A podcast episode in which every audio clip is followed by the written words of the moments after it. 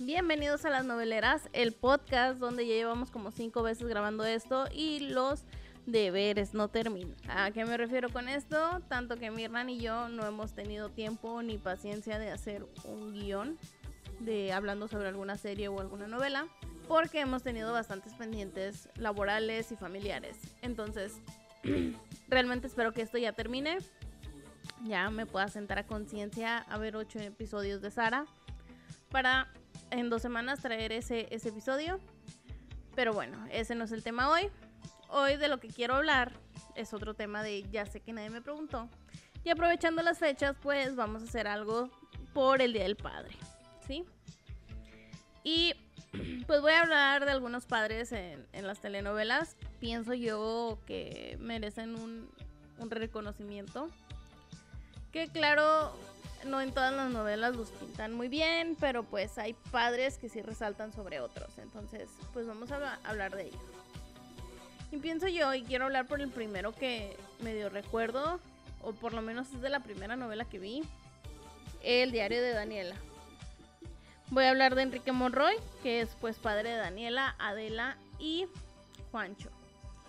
Y pues este señor se queda viudo en el episodio 5 porque pues le matan a la esposa, la, la socia de Enrique, que es Elena, está profundamente enamorada de él y pues se le ocurre que es buena idea asesinar a su esposa para poder quedarse con él. y pues obviamente a, a, lo largo de la novela pues tiene muchas dificultades de hecho, hay una parte. La última parte de la novela creo que se ensaña demasiado con Enrique. Porque terminan estafándolo. Le quitan su casa. Los mandan a vivir a una vecindad. Y luego Daniela se enferma de. Se come unos camarones que estaban. Se envenena, vaya, con, con mariscos. Entonces, este. Total, le falla el riñón y tiene que conseguir un trasplante y el dinero para pagar dicho trasplante. Entonces sí se las ve muy, muy negras ahí eh, con su familia, pero al final los, los, saca adelante. Entonces, este, pues es, es como lo principal de un padre. Aparte, siempre los apoyó emocionalmente, estuvo con ellos. Obviamente tuvo problemas para superar el, el fallecimiento de su esposa, pero pues con la ayuda de sus amigos pudo hacerlo. Entonces, pues es realmente, realmente admirable esa, esa labor de padre. De otro padre que me gustaría hablar sería de Luciano Larios, padre de Dulce María, que al igual que Daniela, eh, pues tiene ahí, su mamá fallece en otro accidente. Este sí fue accidente porque el otro fue asesinato.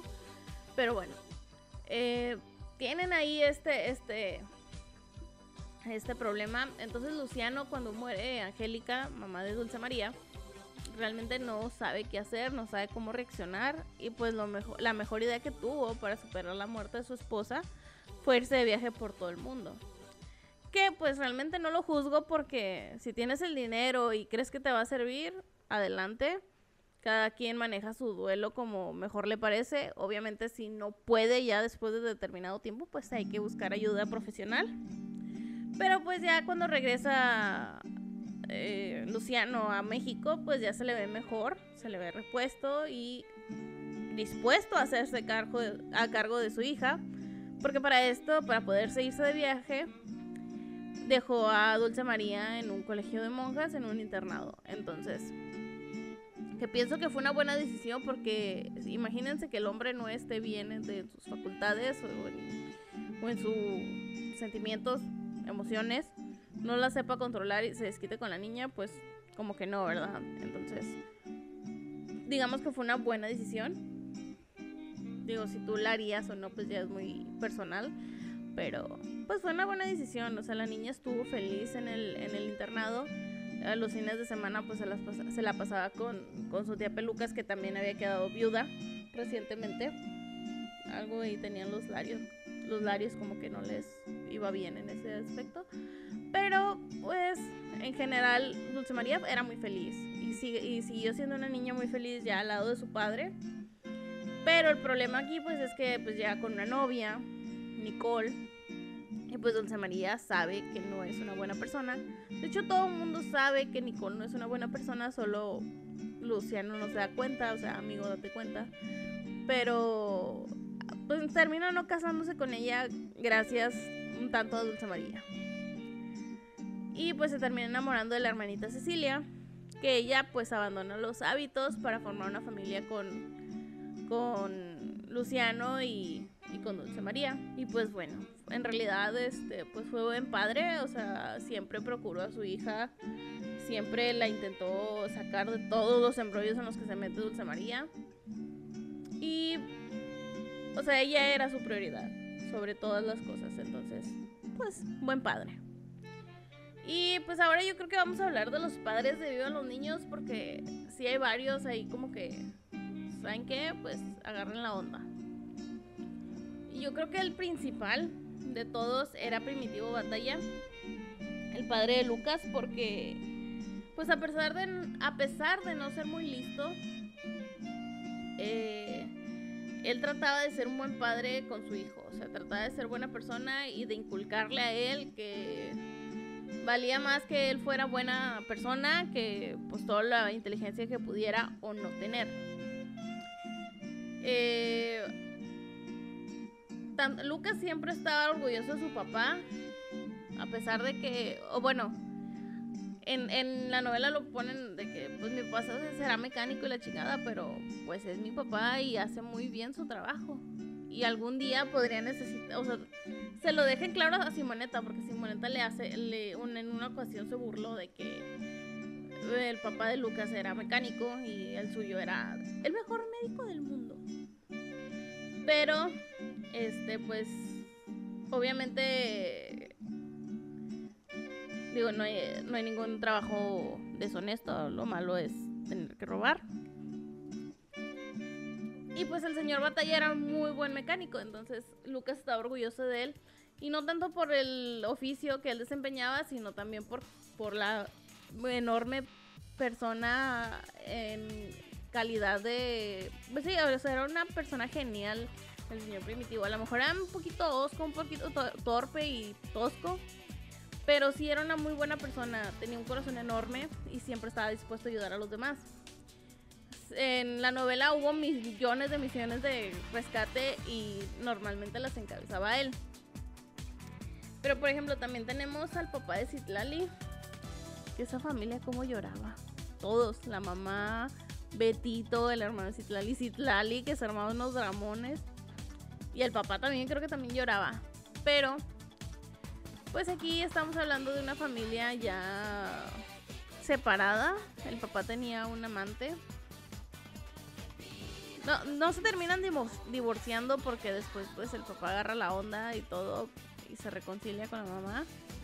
Pero sí, pues ahí tenían el, el problema de que los dos trabajaban. Y pues Itlali no, no quería al amante, obviamente, porque también era malísima persona. Pero al final ya por al, al juntarse, al reconciliarse con la mamá de Citlali, Julián se llamaba el hombre. Este, pues ya agarra la onda y dice, ¿saben qué? Pues vamos a, empezar de nuevo, a hacer una vida juntos, la chingada. Y pues el señor decide regresar al boxeo porque pues tenía ahí unas... Fue boxeador, no profesional, pero sí ahí tuvo sus... Sus peleas, sus pininos. Y pues se deciden meter de boxeador. Y pues nada, resulta que. que lo dejan ciego momentáneamente de los golpes que, que sufrió en la pelea. Y. Pero pues eh, eh, todo eso, todo ese sacrificio fue para sacarlos adelante y que tuvieran una, una mejor vida.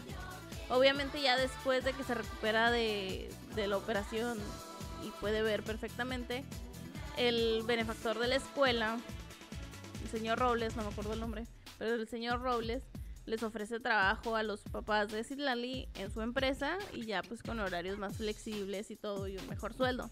Entonces ya pues ahí digamos que la vida de Citlali se resolvió. Pero también cuando es eh, cuando operan a Citlali porque tuvo un, un ataque de apendicitis, este ahí también, pues luego, se ve que el papá era la, O sea, el papá manda la chingada a la amante y dice, ¿sabes qué? Pues ahorita lo que me preocupa es Islali, tú vete a a tu madre. Entonces, este, pues él también fue muy buen padre en la novela. También tenemos a, pues el papá de Simoneta, el señor Fernando Molina. Si era Fernando. Bueno, era el doctor Fernando Molina. No me acuerdo si era Fernando o no, pero creo que sí. Y pues es el mejor médico del mundo, según Simoneta. Pero pues el señor realmente trataba de inculcarle a su hija eh, humildad. O sea, ante todo, quería que ella fuera una persona más humilde, más humana, menos frívola. Que es extraño porque, pues la mamá también era muy buen pedo. O sea, no era nada de que, ay, hija, no, no te juntes con ellos porque qué asco. Y así, o sea, la mamá y tanto la mamá de Simoneta como el papá eran personas muy humanas, muy, muy, muy respetuosas. O sea, Simoneta, ¿qué pedo contigo? Pero bueno, ya después se ve que es culpa de Carlita, su prima, la niña fresa pedante, que está en colegio de niñas. Pero o sea, sí, pues el doctor Molina se encarga de que su hija aprenda y, sea, y les da, le da lecciones bastante fuertes, tanto de humildad como de respeto y de, de todo. Entonces también este fue muy firme con Simoneta, pero o sea, eso no significaba que la dejara de querer, simplemente quería que ella fuera una niña de bien. Y pues bueno, de, de Vivan los niños creo que ellos son los principales porque realmente a los demás no los alcanzan a explorar tanto. Eh, ah, el papá, el papá de, de Memo, sí, papá de Memo, que pues era interpretado por Jaime Garza, que acaba de fallecer hace poco, hace como un mes creo. Este, él era, pues él, Memo y su familia pues realmente eran muy pobres pero eh, e, este sí está chingón en lo que hizo Juan Sánchez, se llamaba Juan, el, papá de, Memo, eh, en la novela. Él era pepenador, entonces pues todos los días trabajaba y todo. Sí era un poco agresivo con su hijo, pero pero era, o sea, nada más le gritaba. Creo que nunca realmente le llegó a pegar. Digo, obviamente pues esto no, digo, tampoco los gritos están bien, pero Um, siempre trataba de ser eh, tranquilo y todo con, con Memo. Memo estaba muy sentido también por la muerte de su mamá, que había sido yo creo que dos años antes también. Eh, y pues no estaba muy contento con su madrastra, que pues no lo trataba bien, la verdad. Aunque ya después, este, pues la señora agarra la onda y se vuelve buena y empieza a tratar a, Memo bien. Y él también se porta bien con ella, o sea, ahí vemos que realmente Memo es buen niño, nada más que pues necesitas, como cualquier persona, hablarle bien para que te hablen bien. O sea, el respeto no se da nada más porque sí. Y bueno, aquí descubrimos que la abuela de Memo pues es millonaria, doña Porfiria. Doña Porfiria Palacios tenía su, su casota y todo, pero estaba muy sentida con su hija, la mamá de Memo, porque se había escapado con un pobretón. Sin embargo, ella convence a Memo de... Bueno, no, no lo convence. El papá le grita horrible a Memo para que no le quede opción. Lo corre de la casa literalmente para que no le quede opción y se tenga que ir con su abuela. Entonces esto lo hace por querer el bienestar del niño, aunque pues obviamente no fue la mejor manera. Pero luego descubre que Porfiria quiere una institutriz para Memo. Y lo que hace Juan es disfrazarse de mujer para hacerse pasar por, por institutriz. Y lo logra. Afortunadamente no, Porfiria no lo descubre al principio, creo que después sí, no, no, no estoy bien segura, no recuerdo bien. Pero pues, o sea, imagínate qué tantas son las ganas de querer estar con tu hijo que tengas que hacerte pasar por mujer y una institutriz para poder lograrlo. Y todo esto, o sea, es un como un sacrificio que se hace para poder este poder ver a tu hijo y estar con tu hijo. Entonces, siento también que es un muy buen padre. Y pues creo que ya. De los, de los padres de, de los Niños, creo que ya. Podríamos también incluir a, a Vicente Rosales de Cómplice del Rescate. Porque de todos los personajes en ese universo, la familia que mejor centrada estaba en la realidad eran los Rosales, que era pues la familia de Vicente y Alicia, junto con Andrés y, y Dulce. Eh, Vicente era una persona bastante ansiosa, pero él se preocupaba mucho por el bienestar de sus hijos y de los amigos de sus hijos, tanto porque tenía una obligación laboral con ellos como representante, pero también por humanidad. Porque, por ejemplo, cuando se dan cuenta que la tía Florencia ha abandonado a los niños, tanto él como Alicia se hacen cargo de ellos de cierta manera, o sea, los dejan viviendo en el departamento de la tía, pero todos los días les dan vueltas y les apoyan este, con la limpieza de la casa, con la lavada de la ropa, cosas así. Y obviamente pues eh, con el estudio, o sea, Vicente está ahí presente de que los niños estén haciendo un buen desempeño escolar. Y bueno, pues realmente siento que es bastante pues valiente o no humano, no sé cómo llamarlo, hacerte cargo de niños que no son tuyos, pero o sea, que ni siquiera son tus sobrinos. Son simplemente amigos de tu de tu hijo, entonces está muy chingón eso. Y hablando de figuras paternas, pero que no son eh, padre biológico directamente, pues tenemos también a Álvaro de Vencer el Desamor. Este, pues como sabemos, Eduardo se fue a Estados Unidos por una vida mejor, según esto, pero pues realmente se fue con la amante. Y pues eh, Ariadna se queda sola con Tadeo Tadeo recién diagnosticado con Asperger, después de muchos estudios y muchos eh, diagnósticos fallidos. Dan con un doctor que sí les dice, ¿saben qué? Pues es Asperger y pues el niño tiene que llevar terapia, el niño tiene que hacer esto, lo otro y pues... digamos que Eduardo aprovecha esa excusa del diagnóstico para alargarse finalmente y dejarlos. Pero pues está Álvaro, hermano de Eduardo, que, se empieza a hacer cargo de Tadeo. Hay una ocasión donde había un festival, Tadeo por fin había querido participar en un festival y estaba a punto de tener un ataque, pero al ver a, al ver a Álvaro llegar y que Álvaro le dijo, ¿sabes qué? Respira y da tu discurso. Eh, Tadeo agarró confianza y e hizo un muy buen trabajo. Entonces, este también vemos muchas veces que sale eh, Álvaro informado de, lo que le pasa a Tadeo.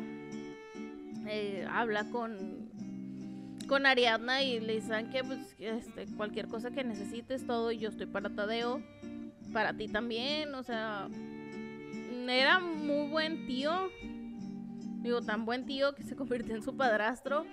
Pero, pues, bueno, o sea, preferible tener esa figura paterna que realmente vale la pena a tener un cobarde como papá que era lo cobarde pues, era bastante en Eduardo o sea era el de los tres hijos de de de Bárbara pues sí era el peorcito entonces este se ve muy está padre, digo, y también deberían hacer más así inclusión de padres que realmente de figuras paternas, como, como lo fue Álvaro. Hacer más inclusión de, de ese tipo de de padres en las novelas, porque por ejemplo tenemos a Onofre, también deben ser el desamor que vendió a Gema. Y estuvo a nada de vender a Perlita también. Entonces, ¿qué clase de padre es ese? Sea, sí, muy padre biológico y la chingada, pero pues ahí andas vendiendo tus hijas. Eso no está bien. También, pues podemos hablar de Franco Colucci, que pues le ocultó la verdad a su hija para protegerla, porque pues digo, no sé, imagínate esa conversación con tu hijo de 4 o 5 años de que, oye, ¿sabes qué? Pues tu mamá nos abandonó. O sea, pues no, ¿verdad? Entonces prefieres mentirle de cierta manera para protegerlo. Obviamente, pues él tuvo que haberle dicho a mí la verdad ya cuando ella tuviera más edad de comprenderlo y todo. Pero pues sí, fue un poquito feo enterarse por otras personas y de otra manera que no fuera por su padre, que pues su mamá seguía con vida. Entonces, este... Pero realmente Franco lo hizo para protegerla. Entiendo la, justificación y digo, no lo, no lo voy a, a juzgar por eso porque realmente nadie sabe cómo va a reaccionar en esa situación hasta que la vives. Entonces, eh, estuvo bien. Aparte, Franco siempre estaba muy pendiente de su hija, iba al colegio cuando tenía que ir. Em, a veces estaba en el colegio de más. Pero se preocupaba por ella y, siempre la, procuraba. Siempre, ¿sabes qué, hija? Eh, vamos a esto y todo. O sea, pasaba el tiempo que tenía que pasar con ella.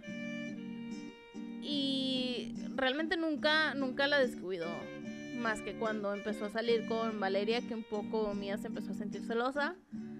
Pero lo normal, o sea. Mm, Mía era una niña consentida, pero era una muy buena niña, entonces realmente no. No hubo ahí como que un problema de la mal educó, nada más la consintió mucho. Entonces, digo, siento que de los peores padres que también puede haber es este León Bustamante, que pues no, para empezar no dejaba que sus hijos hicieran lo que ellos quisieran, lo que ellos deseaban y los tenía muy controlados, todo por su por conservar su imagen de político recto y familia perfecta, entonces pues no lo valía. Aparte de que siempre menospreciaba a Diego. Y bueno, pues yo creo que son todos los padres de los que podría hablar ahorita. Son los que más recuerdo. Este. Y pues realmente, o sea, todo el mundo quisiéramos tener un papá como, por ejemplo, Luciano, con mucho dinero, gracias. Este. O como Álvaro, que era realmente muy, muy comprensivo, muy amable, muy dedicado a, a su sobrino. Y eso es lo que, lo que los hijos buscan. Comprensión y pasar un tiempo genial con el papá. O sea, está, está padre. Y pues bueno, yo creo que lo dejamos hasta aquí este episodio porque realmente ya digo, todo esto es improvisado y estoy tratando de acordarme de más padres, pero no sé, traigo un bloqueo extraño. Creo que se debe a que no he comido ahorita, entonces yo creo que hasta aquí lo dejamos por hoy. Espero que pasen un muy buen día del padre. Eh, a todos los que nos escuchan y son papás. A los que no, pues ahí salúdenme al, jefe, al papá, los abuelos, a todo el mundo.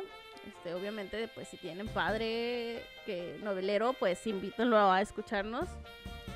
A ver si difiere con nosotros en algunas opiniones o no.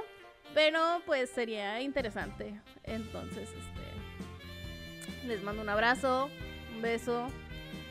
Eh, cuídense bastante. Ya saben que se nos pueden nos pueden agregar a nuestras redes sociales. A mí me buscan como Pandatania en todo. En TikTok, en... Sí, ya le estoy moviendo ya más al TikTok porque... Pero de ahí hablo más de música. Pero como quiera, pues si me quieren seguir, bienvenidos. Estoy en eh, como Pandatania en TikTok, Instagram, Twitter. Eh, a Mirna la pueden seguir como Miriloa. M-Y-R-I-L-O-A. Eh, igual Instagram y, Twitter. Y pues en las redes de las noveleras, ya saben, las noveleras podcast en Facebook, Instagram y Twitter. Aunque el Twitter ahí lo tenemos medio abandonado, el Instagram eh, un poquito, subí un reel más o menos de lo que es el proceso creativo y tuvo como 2000 vistas. Pero bueno, este, nos pueden seguir si gustan. Son bienvenidos. También aceptamos sugerencias, mentadas de madre, dudas, lo que gusten. Son libres de hacerlo. Y pues yo creo que nos vemos en dos semanas otra vez. Nos escuchamos en dos semanas. Espero ya sea con el episodio de Sara. Así que pues esténse pendientes. Y nos vemos pronto. Palabra de Silvia Pinal.